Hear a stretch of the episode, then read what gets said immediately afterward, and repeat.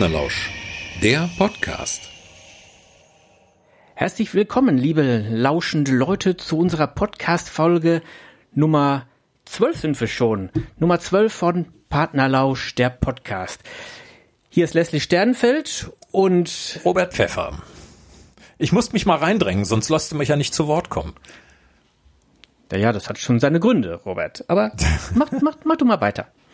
Na gut, also ja, äh, wir haben heute ähm, mal wieder ein Interview-Special zu fassen und ähm, heute ist ein Mann äh, bei uns im virtuellen Studio. Er ist Jahrgang 1963. Er ist verheiratet, hat drei Töchter und wohnt in Dortmund. Und äh, wir begrüßen heute bei uns den Journalisten und Verleger Andreas Schröter. Herzlich willkommen, Andreas. Hallo Andreas. Dankeschön. Hallo Robert, hallo Leslie. Freue mich bei euch zu sein. Ja, wir freuen uns, dass das mit dir geklappt hat. Wir hatten dich schon seit einiger Zeit auf der Liste und ja, wir freuen uns, dass es losgeht mit dir. Und wir auf haben uns Kika sozusagen. Ja, wir hatten ihn auf dem Kika und aber im positiven Sinne.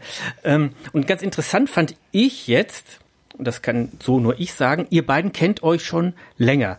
Ihr habt schon zusammengearbeitet beim Schreiblust Verlag, du Robert als Lektor da gearbeitet, noch mehrere Geschichten in Anthologien veröffentlicht und ihr kennt euch lange, ihr habt schon viel kommuniziert, aber ist das richtig? Ihr habt noch nie eure Stimme gehört? Doch, ich, ähm, ich behaupte, ich, ich behaupte, ich habe Roberts Stimme schon mal gehört. Er behauptet, dass das nicht der Fall ist. Aber was auf jeden Fall stimmt, ist, dass wir uns noch nie gesehen haben. Also live vor Ort. Ich kenne sein Bild, ich weiß, wie er aussieht, aber ich habe ihn tatsächlich noch nie live vor Ort gesehen. Und insofern ist das auch eine ja. schöne Gelegenheit, jetzt mit Robert zu plaudern. Freue mich drauf. Genau, ja. Es war auch einmal ganz knapp. Ich bin sogar extra mal für einen äh, SL-Stammtisch, als es ihn noch gab, äh, für einen Schreiblust-Stammtisch nach äh, Dortmund gefahren mit öffentlichen Verkehrsmitteln, habe diese weite Reise auf mich genommen. Und äh, ja, wer dann an dem Tag nicht konnte, warst du. Und äh, so hat es da mit das dem Sehen ich nicht gar nicht. Das ist mir natürlich jetzt peinlich. Und äh, wenn ich das gewusst hätte, dass du da am Start bist, wäre ich hätte mit Sicherheit alles in Bewegung gesetzt, um dahin zu kommen. Bevor es hier zu weiteren Verwerfungen kommt.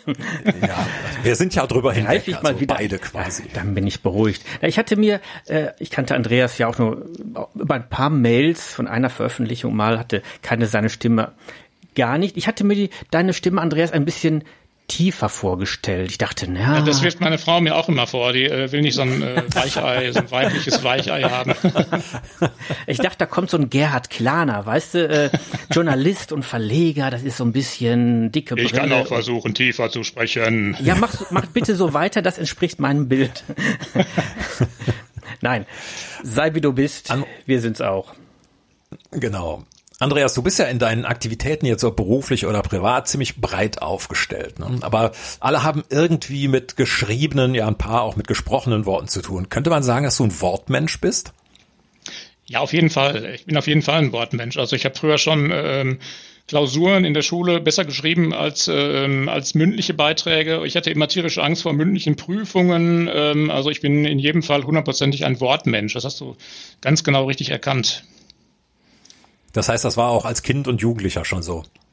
Ja, ja, das war als Kind und als Jugendlicher schon so. Und das äh, war zum Beispiel auch immer der Fall, wenn ich mal äh, in die Verlegenheit kam, äh, selbst auf einer Lesung auftreten zu müssen. Ich meine, ihr, ich, ihr beiden macht das äh, oft und gerne. Bei mir war das überhaupt nicht der Fall. Also ich habe immer tierische Angst gehabt, eine Lesung machen zu müssen. Hatte dann vorher schon, äh, eine Woche vorher schon, äh, was weiß ich, Blutdruck von äh, 180 oder irgendwas. Und das hat mir also überhaupt keinen Spaß gemacht. Und deswegen äh, habe ich auch jetzt schon sehr lange keine Lesung mehr gemacht und bin glücklich damit. Das ist der Vorteil für mich, das ganz im Internet zu machen. Also da muss ich keine Lesungen machen. Ich muss jetzt zwar mit euch sprechen, aber gut, das äh, kriege ich vielleicht sogar noch hin. aber nee, äh, da ist also das Internet wirklich äh, die richtige Form von Distanz und Nähe, sage ich immer. Ähm, da kann man ja. seine Geschichten irgendwo ja. hinkippen und dann äh, warten, was da kommt. Und das ist genau das Richtige für mich. Hinkippen. Abladen. Sehr schön. Ja, lade ab. Also so, man muss bewundern, dass du dich heute dann hier stellst, ne, wenn das äh, für dich ja so ein Thema ist. Also dies ist ja, keine muss, Lesung. Ich, ich sag's nochmal äh, ganz ist, ausdrücklich dazu. Ja. Ne? Es ist für mich auch ein bisschen äh, Übung, weil äh, ich arbeite ja als Journalist hauptberuflich, habt ihr ja vorhin schon gesagt. Äh, und da müssen wir natürlich jetzt auch äh, als Zeitungsredakteure äh, neue Formen ausprobieren, um an die Leser, Leser zu kommen. Und äh, auch mhm. Videobeiträge äh, gehören dazu. Und insofern muss ich das jetzt wohl langsam lernen. im hohen Alter von mhm. 57 Jahren. Du, du, bist ja Journalist, ne, sagst du. Und bei den Ruhrnachrichten, das kann man ja ruhig sagen. Richtig, ja, ja, genau. Mhm. In Dortmund. Ähm, und äh, wir haben nachgelesen, dass du ähm, täglich durch den Dortmunder Nordosten dich bewegst und Menschen besuchst, die was Interessantes zu erzählen haben. Aber ähm, er hat richtig recherchiert über mich. Mein Gott, ich bin beeindruckt. Ja, wir haben dich regelrecht gestalkt. ja, das stimmt. Ja, und wie, wie findest, wie findest du die Leute bei der Suche? Ähm, pf, ganz verschieden. Also wir, wir, kriegen natürlich einige Mails, ähm, die interessant klingen, dass ich da vielleicht mal äh, mehr rausmachen könnte. Oder ich durchforste zum Beispiel täglich auch äh, Facebook. Es gibt ja äh, mhm. diese Facebook-Gruppen äh, für meine Stadtteile. Also ich bin da für einen bestimmten, für, wie gesagt, habt ihr gerade schon gesagt, für einen bestimmten Bereich zuständig, den Dortmunder Nordosten. Das sind eben so einige Stadtteile und da gucke ich bei Facebook immer, ob es da irgendwas gibt, äh, was für mich interessant sein könnte, was ich nochmal weiter aufgreife ich meine, ich mache den Job jetzt auch ähm, schon acht Jahre, also ich äh, kriege auch viele Anrufe, Leute, die meinen, sie hätten was Interessantes zu erzählen und ähm, ja, so kommt das dann zusammen. Und was für Leute sind das? Also ich denke mal gemischt. Das ist ganz gemischt, ja. Also, wie soll ich sagen? Es gibt Leute, die regen sich über ihren Vermieter auf, der, dass er den Schimmel nicht beseitigt. Ähm, es gibt, heute habe ich ein Interview gehabt mit dem Leiter des äh, Hauptfriedhofs in Dortmund, der in meinem Bereich hier ist, der äh, mal erzählen wollte, dass jetzt in, in der Corona-Zeit viel mehr Leute als früher auf den Friedhof gehen, um sich, um sich eine Auszeit zu nehmen und sowas. Mhm. Also das ist wirklich ganz, ganz unterschiedlich und ganz breit gefächert. Und das ist eben auch das, äh, was mir an dem Job so viel Spaß macht, halt, dass wirklich ähm, kein Tag wie der andere ist, dass man immer, immer wieder neue Gesprächspartner hat. Also es, mhm. es kommt nicht vor, dass ich auf die Uhr gucke und, und sage, mein Gott, noch zwei Stunden oder sowas. Ne? Ich meine, das, das ist sowieso, ich habe sowieso nicht jetzt irgendwie so feste Arbeitszeiten oder so. Ich ähm, bin seit März 2020 im Homeoffice mhm. und äh, muss also überhaupt gar nicht mehr in irgendeine Redaktion gehen. Und da ist es meinen Chefs und mir auch egal, ob ich mal einen Artikel nachts um drei schreibe oder morgens um, um fünf oder ich, weiß nicht was, ne? Also da ja, gibt's nicht ja. irgendwie sowas wie, wie Stechuhr oder dass ich da zu einer bestimmten Zeit da und da sein müsste. Ne? Also sehr angenehm.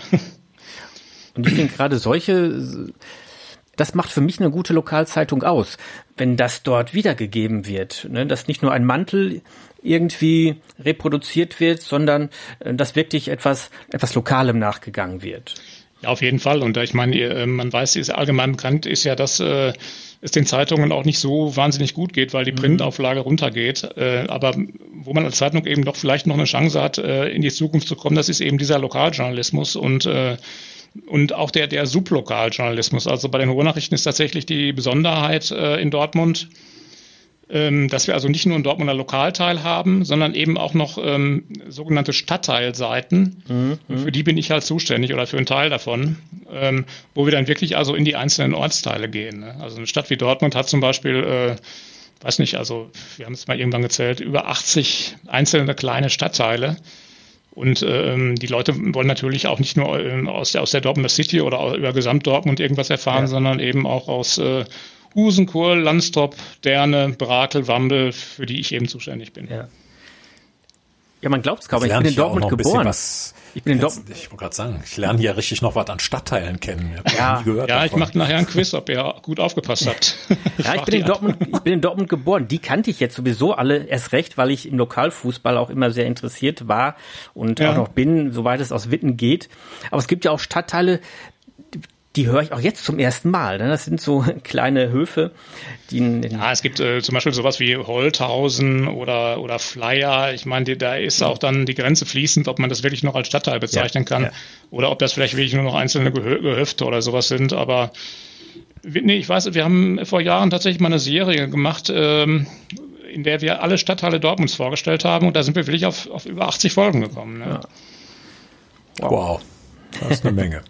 Andreas, du machst ja nicht nur Lokaljournalismus, sondern bist auch Rezensent für, ähm, äh, für Theater, für Schauspiel, Kino und alle möglichen Kulturveranstaltungen. Das ähm, klingt für mich zunächst mal nach so mancher beruflichen Abendveranstaltung äh, und auch nach einer ziemlichen Spannweite.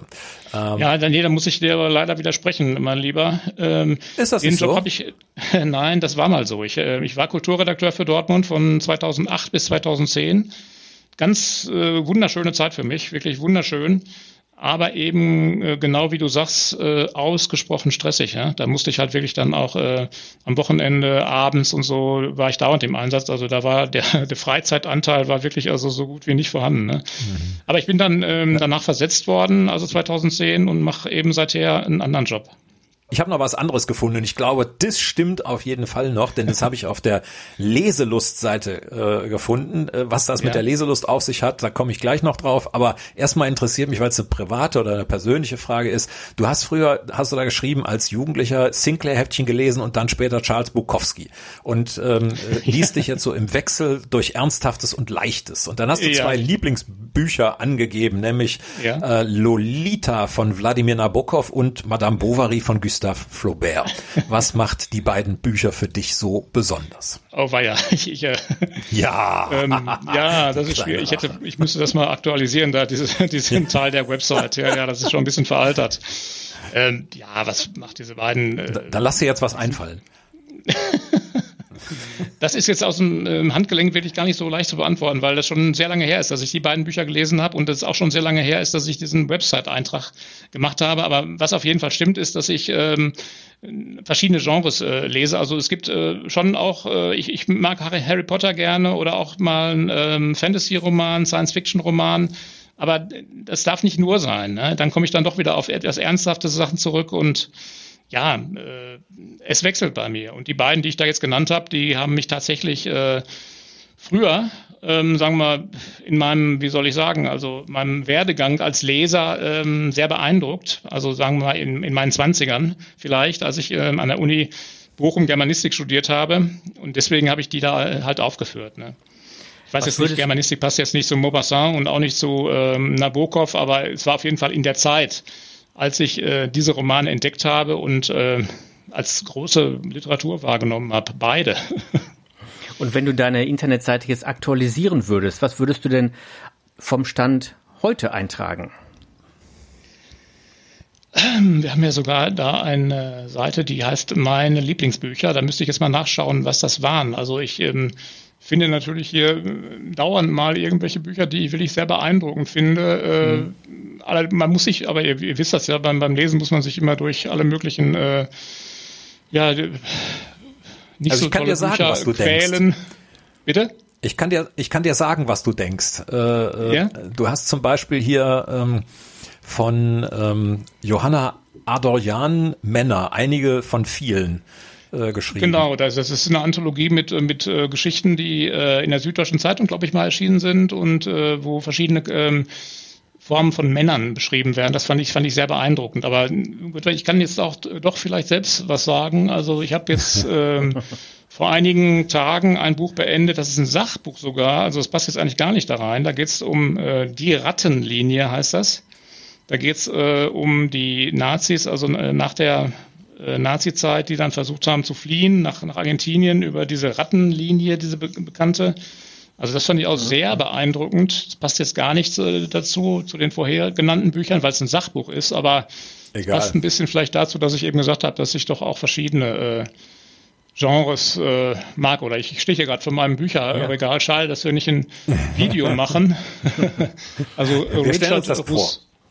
Richard Rousseau zum Beispiel finde ich auch ganz großartig jenseits der Erwartungen. Also um vielleicht die äh, Frage von vorhin mal etwas allgemeiner zu beantworten, was mich an Büchern fasziniert, da könnte ich vielleicht sagen, ich mag es unheimlich gerne, wenn, äh, wenn äh, Figuren, ähm, sagen wir, psychologisch glaubhaft dargestellt werden. Also bei Büchern, bei denen man denkt, ja, das ist, das ist, das stimmt so, das, das so könnte ich mir diesen Menschen vorstellen. Das, das beeindruckt mich immer am meisten bei Büchern, würde ich sagen. Mhm. Frauengestalten ähm, Lolita, Madame Bovary, okay, haben wir drüber gesprochen, aber das ist für mich jetzt eine unglaublich elegante Überleitung zu den Frauengestalten in, in deiner Frauen Familie. kann ich viel sagen. Ich habe drei Töchter und eine Ehefrau. Darauf wollte ich hinaus. Äh, wie lebt es sich mit drei Frauen? Konntest du dich gut arrangieren? Ja, Vier. ich, ich kenne das ja Vier. seit Vier. Vier, genau. Nee, die, die leben nicht mehr hier. Also meine Töchter sind inzwischen erwachsen. Mhm. Die sind 26, 25 äh, und 22. Die wohnen nicht mehr hier bei uns. Insofern äh, bin ich da ein bisschen entlastet inzwischen. Bist du aus Aber, dem Gröbsten raus? bin ich aus genau. Ja, ich, ich finde es natürlich schade, dass die, äh, dass viele von denen, wie es bei Frauen ja leider so ist, äh, nicht mein mein Hobby Fußballbegeisterung geerbt haben. Also ich äh, träume immer davon, mit äh, meinem Nachwuchs auf dem Sofa zu sitzen und ähm, BVB-Spiele zu gucken. Aber das hat jetzt in den letzten äh, 25 Jahren nicht geklappt, weil die sich dafür nicht interessieren. Ja, da, da hatte ich äh, lange Glück. Also meine beiden Kinder waren lange sehr lange beide sehr Fußball begeistert, BVB natürlich. Ähm, ja, wunderbar. Okay, wir verstehen uns.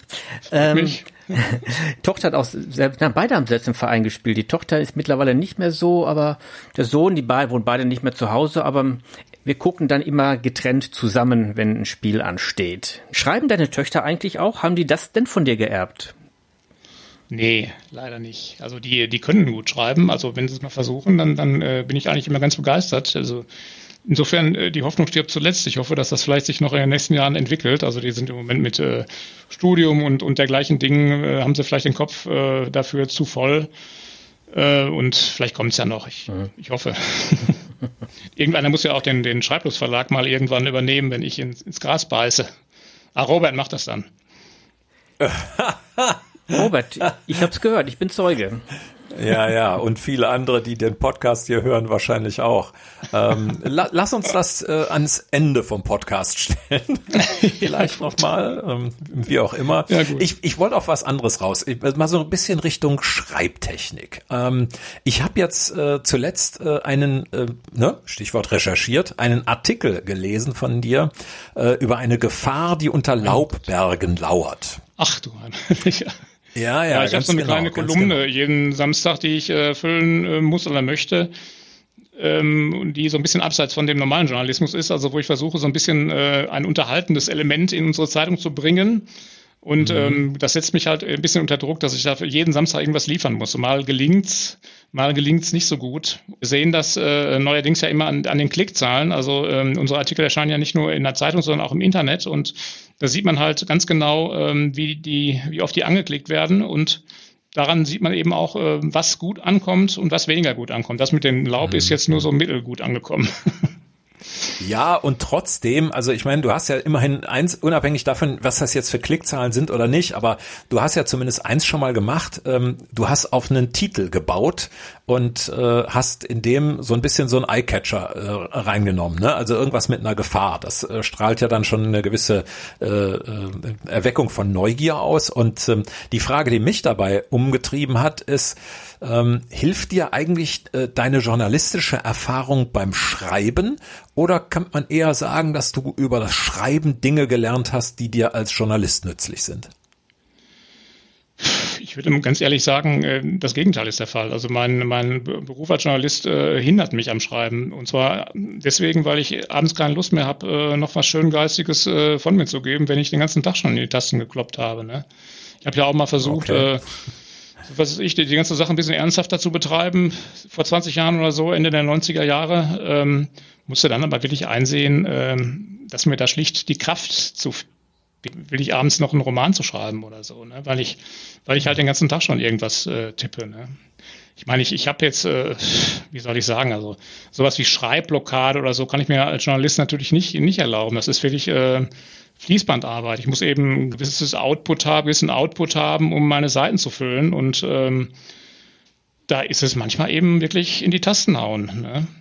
Und, und äh, ich weiß nicht, also die Frage, nee, ich würde ich nicht sagen, dass mir das besonders hilft jetzt bei beim Verfassen von, von Kurzgeschichten oder so. Nee, würde ich nicht mhm. sagen.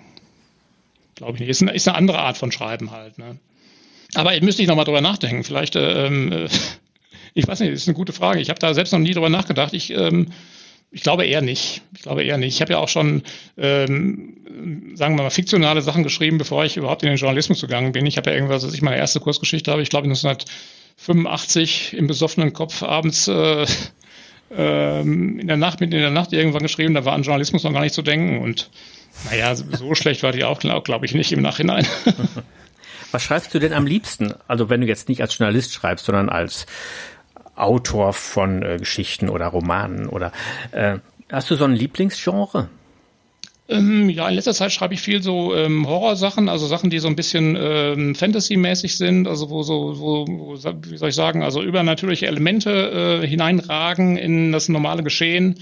Das finde ich eigentlich ähm, am interessantesten im Moment. Aber auch das wechselt bei mir. Also da hat es auch schon andere Phasen gegeben, wo, wo ich ähm, sozialkritisch oder so geschrieben habe. Ähm, aber im Moment halt halt diese, dieses Fantasy-Element. Und mhm. ja, vielleicht, ich meine, du kannst es vielleicht so sehen, dass, äh, dass das ein Ausgleich ist zu meinem ähm, Journalistenjob, wo es eben halt um harte Fakten geht und um, um darum, äh, ja, Sachverhalte wiederzugeben oder so, dass ich mir dann in meinem äh, fiktionalen mhm. Schreiben ein bisschen mehr ähm, Fantasie halt gönne dann. Ne?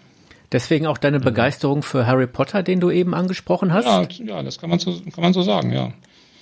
Gibt's ja leider nicht mehr, weil die Frau nichts Neues mehr schreibt. Insofern ist das ja auch eine alte Liebe, die auch schon wieder 20 Jahre alt ist. Insofern, ja. Du bist ja eingeladen, äh, das gegebenenfalls fortzusetzen, dich mit ihr in Verbindung zu setzen und zu fragen, ob du das äh, für weitere Folgen übernehmen kannst. So, so Harald Potowski, der Harry Potter des Ruhrgebiets. Ja, und ich muss auch zugeben, äh, also mir fehlt auch so ein bisschen der, der Wille, der, ich glaube, dass man, wenn man wirklich ein, ein erfolgreicher Autor sein möchte, ähm, dann muss man einen unbedingten Willen haben, wie mhm. übrigens für alle Bereiche des Lebens. Also wenn man Fußballstar werden will, wenn man Richter werden will, da braucht man auch einen unbedingten Willen, um das zu schaffen. Und das Gleiche gilt halt eben auch für Schriftsteller. Und dieser, dieser Wille, so, der, der, der fehlt mir dann doch, glaube ich, ein bisschen. Mhm. Ich bin mit dem zufrieden, was ich im Moment mache. Ja, kannst du dir denn vorstellen, dass der Wille kommt, wenn du ähm, deinen Journalistenjob an den Nagel hängst? Ähm, ja, das will ich nicht ausschließen, dass ich dann das nochmal angreife. Aber gut, irgendwann ist man dann auch wahrscheinlich ein bisschen alt, nicht? Um es mal Ach was, so also den Begriff leer geschrieben gibt es ja nicht. Also mit Schreibblockaden hast du ja offenkundig kein Problem, das hast du selbst gesagt. Und insofern, was inspiriert dich eigentlich so für, an, an, äh, für Geschichten? Also wie entstehen bei dir äh, Ideen dazu? Vielleicht müssen wir eben dazu erklären, wir hatten gerade eine Folge zu dem Thema, wie entstehen Ideen. Bei uns hat sich dann rausgestellt, dass Robert in der U-Bahn besonders viele Ideen und Inspiration bekommt, ich unter der Dusche. äh, Gibt bei dir ähnliche Orte oder kommst du ganz anders auf Ideen? Ich weiß, dass ich äh, für eine meiner Geschichten, die in diesem Jahr entstanden sind, habe ich, glaube ich, in so einem ähm, Bäcker, beim Bäcker gesessen und habe da irgendwie einen Kaffee getrunken und ein ähm, Stück Kuchen gegessen und auf einmal hatte ich dann diese Idee, äh, die ich dann umgesetzt habe. Ich, also das ist, das ist ganz verschieden. Ich, da kann ich jetzt keine spezielle Situation sagen, wo ich eine besondere Idee hätte. Das, äh, das ergibt sich so halt oder das ergibt sich auch nicht. Also Magst du mal zu mir duschen kommen? Vielleicht ist es ja nur meine Dusche, die das auslöst. ja, ja, da du ja nicht weit von mir entfernt wohnst, können wir das mal ins Auge fassen. Ja, wir haben vor der, äh, bevor wir auf die Aufnahme gestartet haben, haben wir festgestellt, dass wir gar nicht so weit voneinander wohnen und dass unsere Lebenswege sich äh, genau kreuzweise entwickelt haben. Andreas, du wurdest in Witten geboren und bist dort aufgewachsen, lebst jetzt in Dortmund, Hörde. Dort ja. bin ich aufgewachsen und ich lebe jetzt in Witten. Ja. Ja, so ist das, genau. Ich bin also wegen des Berufs äh, nach Dortmund gezogen, 1991. Äh, bis 1991 habe ich in Witten gelebt, bei meinen Eltern im Haus noch. Auch, das wirft meine Frau mir immer vor, dass ich so lange äh, Muttersöhnchen geblieben bin. Und dann bin ich halt ähm, mit, mit 28 oder was ähm, sind wir nach Dortmund gezogen, weil es eben jobmäßig einfacher war für uns. Aber ich meine, das ist ja sowieso alles ein, eine Gegend. Also ich bin, wie gesagt, in Witten-Rüdinghausen aufgewachsen. Das ist, glaube ich, äh, von der Dortmunder Stadtgrenze äh, Luftlinie 300 Meter entfernt. Also da im Prinzip habe ich früher auch als Kind immer immer diesen diesen Raum Witten, Dortmund, Bochum als als eine große Stadt angesehen ja, und ja, ja. Ne? ist es auch. Sieht man von Rüdinghausen an den höheren Stellen kann man doch das Westfalenstadion sehen, ne? Ja, natürlich. Ja, ja natürlich. Also ja. Witten-Rödinghausen ist tatsächlich so an so einem Berg gebaut. Ja. Und wenn man da oben auf dem Berg steht, kann man also wunderbar, man wunderbare Sicht auf Dortmund. Genau. Ich bin sogar schon mal, ich bin früher als als Kind äh, oder Jugendlicher sogar zu BVB-Spielen gelaufen von Witten-Rüdinghausen aus und wieder zurückgelaufen. Also daran kann man auch schon sehen, dass es nicht allzu weit entfernt ist. Ja, das ist schon, Ruhrgebiet ist schon sehr vieles nah beieinander und Witten und Dortmund sind eng verbunden. Aber wir könnten jetzt wirklich noch lange über auch zum Spiel laufen. Ich bin früher auch zum Spiel gelaufen, in Hörde gewohnt, mit, mit, mit dem Fahrrad nach Brünninghausen gefahren, habe das da abgestellt und bin da durch die Bolmke zum ja, Stadion gelaufen. Ja, das ist ja ganz wunderbar. Ja, ja, das ist prima. Witten, ich fand Witten übrigens immer, immer sehr angenehm zu leben, weil man konnte sich als Jugendlicher dann aussuchen, ob man äh, nach Bochum oder nach Dortmund äh, fahren wollte, äh, mal um, um irgendwie in, in die Kneipe zu gehen oder so. Und das, ja. das fand ich sehr angenehm, dass man da zwei, gleich zwei so Großstädte äh, an, anbei hatte sozusagen. Und ja. auch, ich meine, auch als Fußballfan, ich meine, zum BVB-Spiel war es ja immer schwer, eine Karte zu kriegen, früher schon. Manchmal habe ich mir dann überlegt, äh, nachmittags um, um zwei, äh, ach, du könntest dir doch heute mal ein Bundesligaspiel angucken, ja. bin dann zum VfL Bochum gefahren und ja, prima. Man kann dann so durchgehen, sich eine Reihe aussuchen, so ungefähr. Sehr angenehm. Ach ja, das war noch Zeiten. Das war noch Zeit. Wenn die Herren dann fertig sind mit ihrer Schwärmerei über den BVB. Eigentlich nicht, aber ich zwinge mich, nichts mehr zu sagen. Ja, der Fußballblog sollte eigentlich am Ende äh, kommen. Leslie, ich ja, danke dir auch herzlich, wie du unser Redaktionsprinzip hier zerschießt. Ne? Und äh, nein, nein, hier wird nichts rausgeschnitten. Also äh, keine dieser Peinlichkeiten äh, wird hier entfernt. Was heißt denn hier äh, Peinlichkeiten? Fußball ist Lebenselixier, Herr Pfeffer. Vielleicht sind ist von meiner Seite die Peinlichkeiten, die ich beizutragen hätte. Als Fan des ersten FC Köln muss ich immer äh, auf, äh, auf die, das Thema Leidensfähigkeit eingehen und das ist mir ja, auch nicht das war beim VfL Bochum auch nicht anders. Äh, ich erinnere mich an ein Spiel, da, da war minus zehn Grad Kälte. Äh, dann bin ich mit meinem Mo-Kick da hingefahren von, von Witten aus und ähm, habe mir hab dann da gefroren die ganze Zeit und habe dann ein 0 zu 0 gegen Bayer Uerdingen gesehen und bin dann äh, nach Hause gefahren. Danach hatte ich dann erstmal einen Kaffee auf von Bundesligaspielen. Kommen wir nochmal zum Schreiben zurück. Also das war so der letzte Ansatzpunkt, bevor ihr zum Fußball abgedriftet seid. Ähm, ich, äh, Andreas, bist du, ähm, bist du ein Bauchschreiber oder ein Planschreiber? Ich fürchte, ich bin ein Bauchschreiber, was glaube ich gar nicht so gut ist. Also ich glaube theoretisch. Hallo? Er ist weg. Er ist weg. Ups. Er ist auch nicht mehr angezeigt hier. Ähm, deswegen okay. würde ich sagen, äh, liebe Lauscher und lieber Robert, wir holen Andreas zurück und setzen dann fort. Merkt ihr, wo wir ja, waren? Das, äh, ja, Kennst ich, du das? Äh, beim weißt Bauch und Plan. Ja, ich äh, gebe mir Mühe. Ah, da ist er ja wieder. Jo, wo waren wir eigentlich gerade? Bauchschreiber oder Planschreiber war, glaube ich, gerade die Frage. Ja, bei Bäuchen oder Plänen, ganz genau, genau. richtig. Das war ja. die Frage, ob du, ob du bäuchlings schreibst oder geplant schreibst. Ah, dann habt ihr meine Antwort gar nicht mehr gehört. Meine eloquente Antwort, das ist ähm, sehr traurig. Das war die eloquenteste Antwort, die ich dir jetzt die ganze Zeit gegeben habe. Ja, gerade ja, die ist verloren ähm, gegangen. Dann fangen, ich fangen gesagt, wir einfach mit der äh, nächsten, machen wir mit der nächsten Frage. Ich kann die nochmal wiederholen, wenn ihr gerne möchtet. Das wäre lieb. Das wäre lieb. Nein, ich habe gesagt, ich äh, weiß theoretisch, dass man eigentlich äh, lieber ein Planschreiber sein sollte, aber ich fürchte, ich bin ein Bauchschreiber. Aber ich hoffe, dass ich das vielleicht, wenn ich tatsächlich mal längere Sachen nochmal in Angriff nehmen sollte, also nach der Rente, um auf unser Gespräch von eben zurückzukommen, äh, dass ich dann doch vielleicht auch mir mal einen vernünftigen Plan mache und danach dann äh, schreibe. Obwohl, nein, nein, nein, mir fällt gerade ein, mir fällt gerade ein, seid ihr noch da? Ja, ja, wir sind ja, ja. da. Robert, du Mir fällt gerade ja. ein, ich habe ja tatsächlich äh, auch mal ein, ein Groschenheft geschrieben, 1997 was auch dann im Bastei Verlag erschienen ist. Und da habe ich tatsächlich also nach einem vorgefertigten Plan äh, geschrieben. Und ja, das, das war auch angenehm, also muss ich sagen. Da musste da war doch äh, Struktur drin und man driftete nicht so oft ab. So waren weiter. das Vorlagen vom Verlag, die das bestimmte Ja, die Dinge waren, ja, die habe ich äh, gemeinsam mit dem Verlag, also mit dem Redakteur, der da für mich äh, verantwortlich war, habe ich da so eine Story erarbeitet. Um, da hat er auch noch einige Verbesserungsvorschläge dann gemacht an Plot. Ja, und dann war es im Prinzip, äh, ich wusste dann, was in allen sagen wir mal 25 Kapiteln stehen musste und das müsste man dann musste man dann im Prinzip nur noch äh, auffüllen. Ne? Mhm, mh. Schreiben nach Zahlen kann man auch sagen. Mal schreiben nach Zahlen. Also zwei Dinge möchte ich anmerken. Erstens der der Bastei Verlag ist jetzt kommt endlich auch mal meine Stadt ins Spiel in Bergisch Gladbach beheimatet. Ja. ja. Stimmt, ähm, ja. Und zum anderen ich äh, möchte da eigentlich die Wertung mal rausnehmen. Du hast gesagt, eigentlich sollte man besser ein Planschreiber sein. Ich finde Bauchschreiber haben ganz viel Daseinsberechtigung. Also das äh, wer kann schon sagen, was da besser besser und was schlechter ist. Also ich würde mich auch als Bauchschreiber bezeichnen, der ähm, dann nach hinten rauslaufend sozusagen zum Planschreiber wird. Ja, ich weiß nicht. Die also Vorgehensweise ich, gar nicht verkehrt.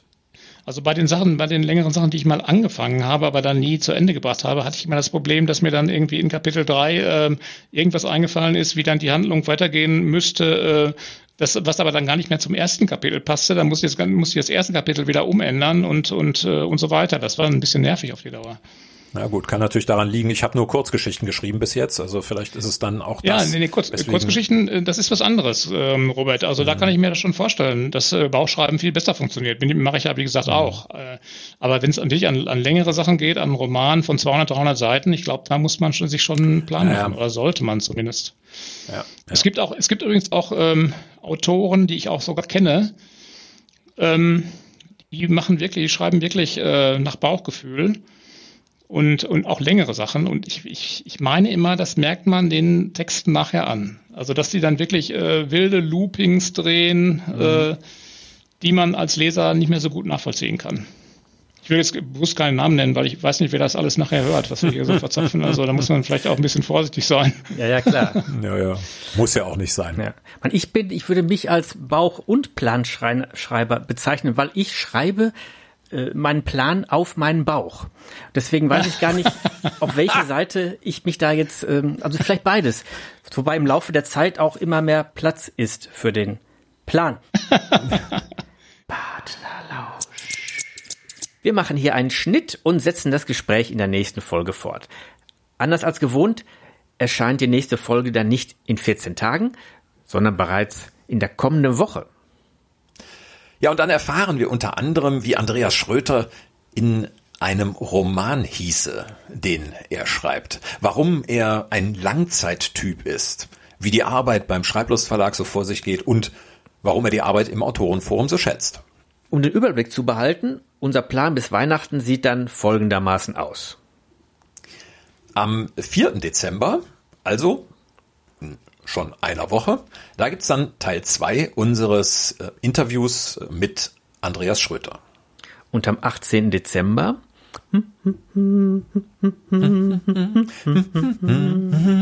Last Christmas gibt's dann eine, die erste Weihnachtsfolge von Partnerlausch. Wir werden uns unter dem virtuellen Partnerlausch Weihnachtsbaum zusammenfinden und eine kleine Weihnachtsfeier auf die Beine stellen, eine Betriebsweihnachtsfeier sozusagen mit allem, was dazugehört. Unter anderem natürlich auch eine eigene Weihnachtsgeschichte. Du hast jetzt gerade gesagt, die erste Weihnachtsfolge. Das äh, muss ich noch ein bisschen einordnen. Es heißt nicht, dass es noch eine zweite und eine dritte in diesem Jahr gibt, nicht? sondern dass es sich um die, ja, du hattest sowas geplant, also wir sollten sowas vielleicht vorher absprechen, äh, sondern dass es äh, überhaupt so die erste Weihnachtsfolge von äh, Partnerlausch ist. Lausch. Ja, Lausch, genau. Äh, ja, und danach machen wir eine Weihnachtspause und lassen uns, äh, wie ihr dann hoffentlich auch, ins neue Jahr treiben. Äh, da kommt also am 1. Januar keine neue Folge, sondern wir setzen wieder ein am 8. Januar 2021. So wird es sein. Und es wird auch so sein, dass wir unter diese Folge wieder ein paar Shownotes setzen, neben den üblichen von uns. Natürlich jetzt einige, die mit Andreas zu tun haben. Schreibplus Verlag ist da zum Beispiel zu nennen. Klickt doch mal rein, guckt euch mal an, was er so macht und vielleicht habt ihr ja auch Lust, euch im Schreibforum zu beteiligen und mitzuwirken. Ja, und äh, vielleicht äh, habt ihr auch Lust, am nächsten Sonntag eine Kerze anzuzünden. Dann ist nämlich erster Advent. Oder könnt ihr den äh, Kerzenschein äh, betrachten aber vielleicht nochmal unseren Podcast hören oder euch auf die nächste Folge schon freuen. Es ist ja dann nicht lang, äh, bis die nächste Folge kommt. Ja. Dringe heller Kerzenschein tief in euer Herz hinein. Das bist Ach, du ergriffen, ne? Grade, ja. Das berührt mich gerade sehr. Ich bin. Es ist berührt, ja. ja. Oh, meine Güte. Also jetzt ist mir gerade eine Kerze aufgegangen. Ja. Robert is touched, ja. Oh, well, well, well touched. Und touched Robert und Leslie sagen jetzt Tschüss Macht es gut, feiert ein bisschen, so gut es geht, trefft die Leute, die sein müssen und alle anderen. Hm, da haben wir ja Corona. Ja, dann sagen wir äh, bis nächste Woche. Und tschüss aus Bergisch Gladbach. Und tschö aus Witten. Partnerlausch. Partnerlausch, der Podcast. Schnibbel die Schnitt, schnibbel die Schnipp, schn schnibbel. Also, schnibbel die Schnitt, schnibbel die, schnibbel, schnibbel die Schnitt, schnibbel, In der Probe hat's doch gut geklappt. Also Das ist nicht mein Wort. Schnippel die Schnipp. Also, schnippel die Schnitt.